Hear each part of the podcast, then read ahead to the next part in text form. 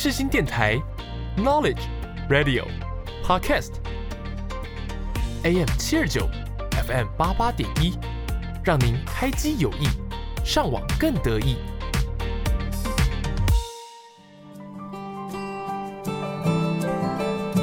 朋友问：社会心理学学什么？我们学了社会学，也学了心理学。朋友说。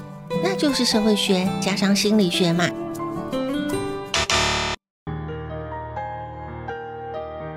可不是这样说呢。红色加上蓝色不是红蓝色，是紫色。社会心理学也是如此，它有自己的角色和灵魂。如果你也好奇，在我们生活周遭发生的社会现象，也喜欢观察。人们的行为表现，欢迎收听我的社会心理学习笔记，一起探索社会心理。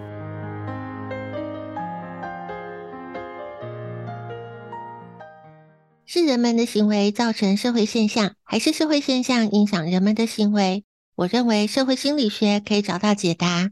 欢迎收听我的社会心理学习笔记，一起探索社会心理。我是笔记主人周尔斯。我们从小就听长辈说“由小看大，见微知著”，提醒我们不可以忽视小地方、小细节、小事情做不好，将来长大成不了大事。长大了之后，类似的提醒也很多，最容易听到的就是蝴蝶效应。最常听到解释蝴蝶效应的说法是：一只蝴蝶在巴西挥动翅膀，可能会导致在美国德州的一场龙卷风。听到这样的形容和解释，会觉得太不可思议、太震撼了，一定会让人印象深刻。企业管理的议题会常提到蝴蝶效应，说到心理议题也会提到蝴蝶效应，甚至说到了历史故事也会提到蝴蝶效应。市面上还有一款 VR 游戏，就叫做《蝴蝶效应》，是一款以环境议题为题材的闯关游戏。还有2004年有部电影，片名就是《蝴蝶效应》。蝴蝶效应听起来是这么样的耳熟能详，可是蝴蝶效应真的存在吗？蝴蝶效应是怎么来的呢？今天节目我们就来聊聊蝴蝶效应。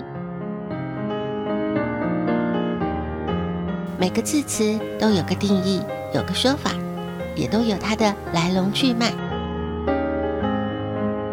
让我们开启社会心理小词典。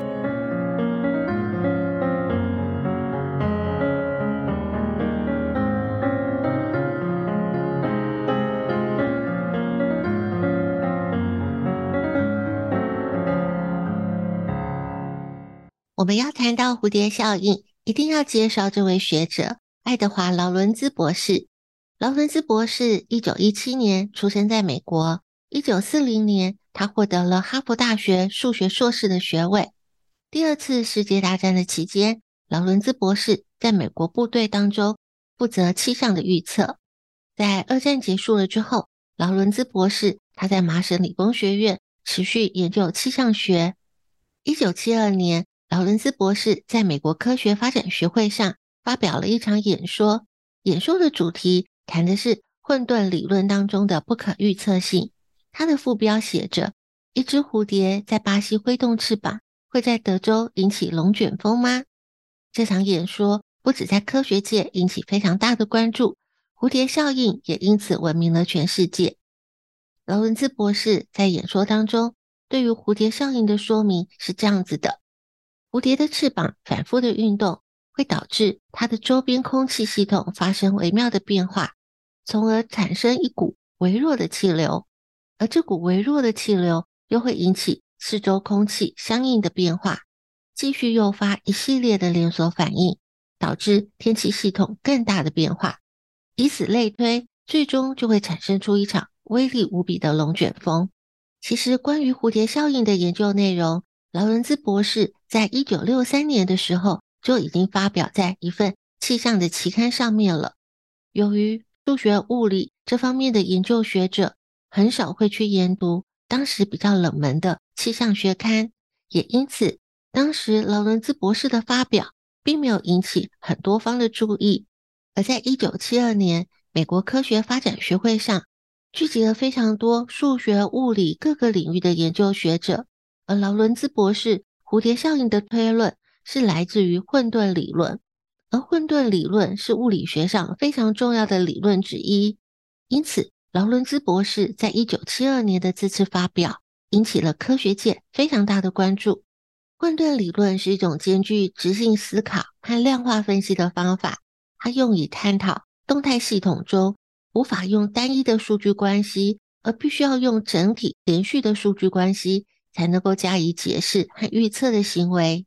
混沌理论说的是，一切事物的原始状态都是一堆看似毫无关联的碎片，但是这种混沌状态结束后，这些无机的碎片它会有机的汇集成一个整体。也就是说，混沌理论让人们不能再用传统的眼光以及简单的因果关系理解世界。混沌理论是在七零年代兴起，也称为动态系统理论。它的缘起于自然领域的学者，他对于大自然许多无可解释和无可预期的现象的一种诠释。这种存在我们生活周遭复杂无秩序的现象，例如说人口移动、化学反应、气象变化、社会行为等等。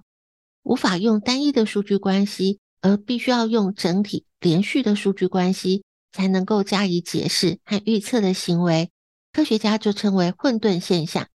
混沌理论在八零年代成为各个科学领域争相投入的研究热潮。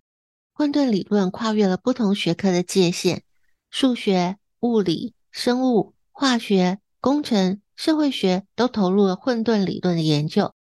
科学家陆续发现。除了天气、洋流也是混沌系统，还有生态、心跳、血管，就连股市都适用混沌理论。混沌理论的内涵包括了几个重要的特征，其中蝴蝶效应当中的不可预测性就是混沌理论当中非常重要的特征之一。蝴蝶效应的本质是对于初始条件极度的敏感，任何一个微小的事物。都可能会引起一场巨大的变化，所以说蝴蝶效应它有着不可预测性。劳伦兹博士就是在执行他的气象工作的时候，发现这种初始小小的差异，引发出大大不同的结果。在一九六一年的时候，劳伦兹博士一如往常的在办公室操作电脑，平常他只是把温度、湿度这些气象数据输入电脑，电脑就会依照三个内建的方程式计算出下一刻可能的气象数据，模拟出气象变化图。但是有一天，劳伦兹博士想更进一步了解某段记录的后续变化，所以他把某个时刻的气象新数据输入电脑，让电脑计算出更多的后续结果，居然出现了截然不同、差异很大的结果。劳伦兹博士发现，两个初始的数据。仅仅差了零点零零零一二七，初期演算出来的数据虽然差不多，但是越到后期，数据的差异就越大，就像是两笔截然不同的资讯，也因此说明了要长期准确的预测天气是不可能的，因为初期微小的差异真的会造成后续连锁反应，呈现出难以预料的结果。各个不同领域的科学家都投入了。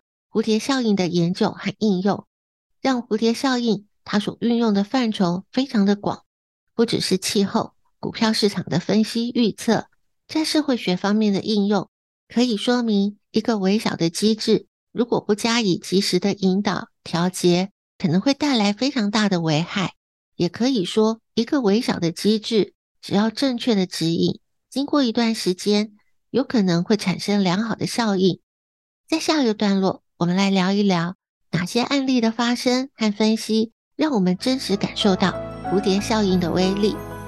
科学实验、实战案例都是个小故事，一起打开《社会心理案例笔记》。当我们说到一只蝴蝶在巴西挥动翅膀，可能会导致在美国德州的一场龙卷风，这样的形容会觉得不可思议。太震撼！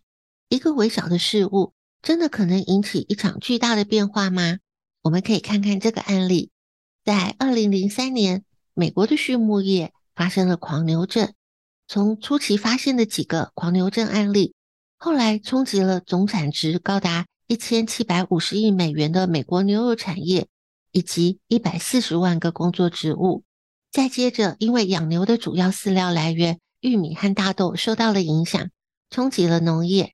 再接着，期货市场也受到了冲击，甚至后来有许多国家的消费者对于美国牛肉产生了疑虑，大大影响了美国牛肉的出口，也影响了美国整体的出口产值。从最初几个狂牛症的病例，发展成为影响美国经济的案例。这是经济学上常作为说明蝴蝶效应的案例。最近的三年，影响着我们的新冠肺炎疫情，有着类似的发展，也被称为是蝴蝶效应的例子。有个从环境因素探讨的角度，我认为很值得大家一起来醒思。《时代》杂志有一篇报道提到了新冠肺炎的发生和全球暖化是一种蝴蝶效应，也就是说，环境的因素造成了这一波的疫情。中央研究院地球科学研究所汪中和博士在二零二零年的一场环境论坛当中，他谈到了气候变迁让地球的环境发生了改变，全球的温度越来越高，高温的环境会让生存在环境当中的病毒适应力变强。病毒本来是不耐高温的，但是长期处在高温的世界里面，病毒也会慢慢的演化，适应温度的强度就会不断的增高。而在高温的环境之下，人的身体会受到冲击，人体的免疫系统防御的能力会开始降低。也就是说，外在病毒的攻击力和存活力越来越强，但是人的自身防御能力是下降的。因此，气候变迁的高温对于人类的生存是相当不利的。所以，整体来讲，全球环境温度越来越高，对生态环境造成的冲击。人类的生存也会受到影响，再加上人类自身的防御能力降低了，就如同国家的国防没有做好一样，当敌人来的时候，就很容易被攻破。所以，即使是现在，各项的防疫措施逐渐解封了，新冠肺炎的疫情似乎逐渐遥远，我们慢慢要回归到正常的生活，但是不能忘记，必须要关注暖化对地球生态的伤害。在节目的一开始，我们还说到有一部电影《蝴蝶效应》。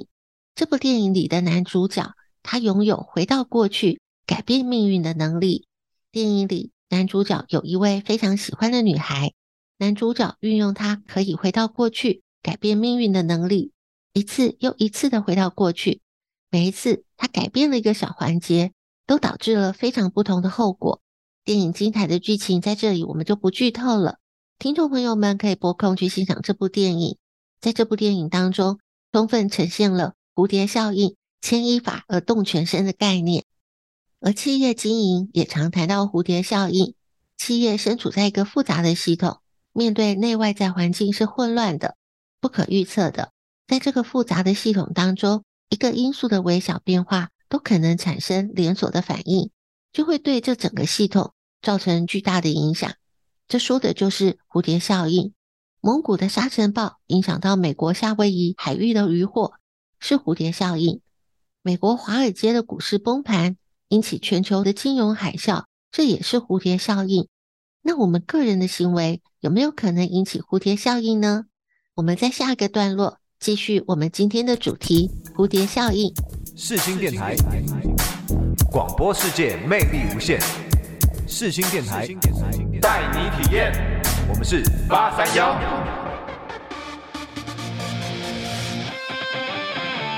你现在收听的是世新广播电台，AM 七二九 FM 八八点一。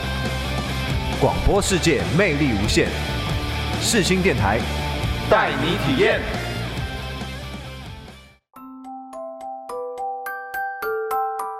生命有限，知识无限。记录有限，感触无限。社会心理课外杂记。我们个人的行为有没有可能引起蝴蝶效应呢？是有可能的。在二零一七年，两位《纽约时报》的记者和编辑朱莉·坎特和梅根·图伊揭发好莱坞史上最大规模的性骚扰案，引爆了 Me Too 运动。这两位女性在他们的工作岗位上不屈不挠，追求真相的过程，这样的精神鼓励了当事人和受害者挺身而出的勇气，阻止了施暴者继续伤害更多的人。他们共同的努力和坚持，引发了全球的关注，协助推动了 Me Too 运动，促成大众对纵容施暴者的体制进行反思。我相信这两位女性在一开始的时候，并不会去想到他们在工作上的努力能够引起全世界的关注，这就是蝴蝶效应。如果听众朋友对于这个故事有兴趣，可以阅读《性、谎言、吹哨者》这本书，或者是欣赏电影。他有话要说，所以蝴蝶效应不是只有带来负面的风暴，应用在个人身上，它也可以带来正向的成功。有一本书《原子习惯》，就是告诉大家，细微的改变可以带来巨大的成就。这本书在内容介绍里面就很明确的说，每天进步百分之一，一年后你会进步三十七倍；每天退步百分之一，一年后。你会弱化到趋近于零。你的一点小改变，一个好习惯，会产生复利效应，就好像滚雪球一样，会为你带来丰硕的人生成果。《原子习惯》这本书在二零一八年出版了之后，已经在全球畅销超过了五百万册。从心理学的观点来看，养成好习惯，戒除坏习惯，确实不容易。这和我们的大脑机制有关。习惯的养成关系到了动机、行为和奖励。如何找到触发养成习惯的动机？产生了行为之后，如何能够有持续下去的动力？如何能够提供正确的奖赏或是惩罚？这些都和习惯能否养成有关。《原子习惯》这本书，作者詹姆斯·克利尔在高二的一场棒球比赛当中，意外的被球棒击中脸部，造成头部严重的受伤。经过了好几个月的治疗，才痊愈出院。但是中断了一年训练的结果，让他的运动生涯严重的受到挫折。后来他即使进入了大学的棒球队，却几乎都没有上场的机会。然而，就在他受到严重的伤害了之后的六年，他被选为他所就读大学的最佳男性运动员，并且他入选了 ESPN 的全美明星阵容。这是整个美国仅有三十三个人获得的殊荣。从运动生涯几乎结束到入选全美明星阵容，甚至在毕业的时候，他获得了学业方面的总统奖章。作者把他这段历程心得书写在《原子习惯》这本书里面。作者在序文就分享到，我们在人生当中都会面临挑战，他严重的受伤就是人生的挑战，而那份经验。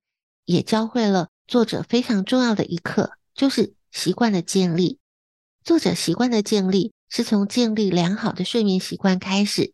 他每天晚上早早的就就寝，然后他在大学的宿舍里坚持让房间保持整洁。这些改善都是很微小的，却让作者有掌控生命的感觉。这个拿回掌控权的开始，让作者重新找回了自信。而随着自信渐渐的增长，也让作者改善了读书的习惯，一步一步的让自己越来越优秀。作者他以亲身的体验告诉读者，只要你愿意坚持多年，起初看起来微不足道的改变，终究会像复利计算一样，利滚利，滚出非比寻常的结果。过程当中当然会有挫折，但是长久下来，生命的品质就取决于习惯的品质。习惯不变，结果就不会变。所以，一旦有了好的习惯，凡事都有可能。作者这一段的分享，就如同蝴蝶效应的本质，任何一个微小的事物，都可能引起一场巨大的变化。不要忽略任何微小的事物，一个微小的进步，可以累积出巨大的成就。做好身边的每一件小事，只要有作为，必定会有成果。节目的时间有限，知识无限。今天的节目关于蝴蝶效应的分享是个抛砖引玉，还有很多相关的资料可以透过专题报道、研究文献、主题书刊都能够帮助我们更进一步去了解。也欢迎在粉专分享你的笔记内容。透过知识的分享，我们一起成长。感谢听众朋友今天的收听，我们下次见。只想有人懂，在沉默之中依然能懂。不需要承诺，反正剧情总是要变动。就望着天空，陪我做着放空小说，不可靠的宇宙。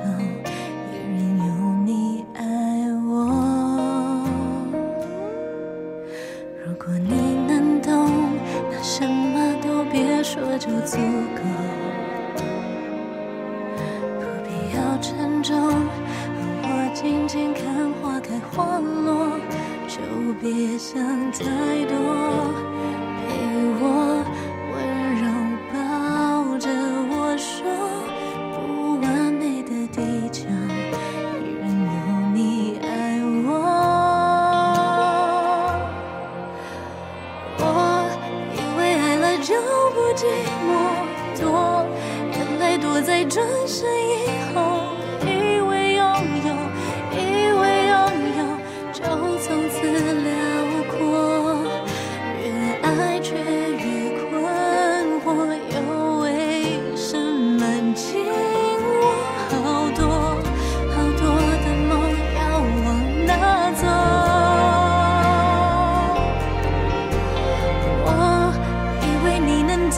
所有错，只是害怕再次错过，什么时候？什么时候才会放开手？越挣脱越难过，是我做错什么？我说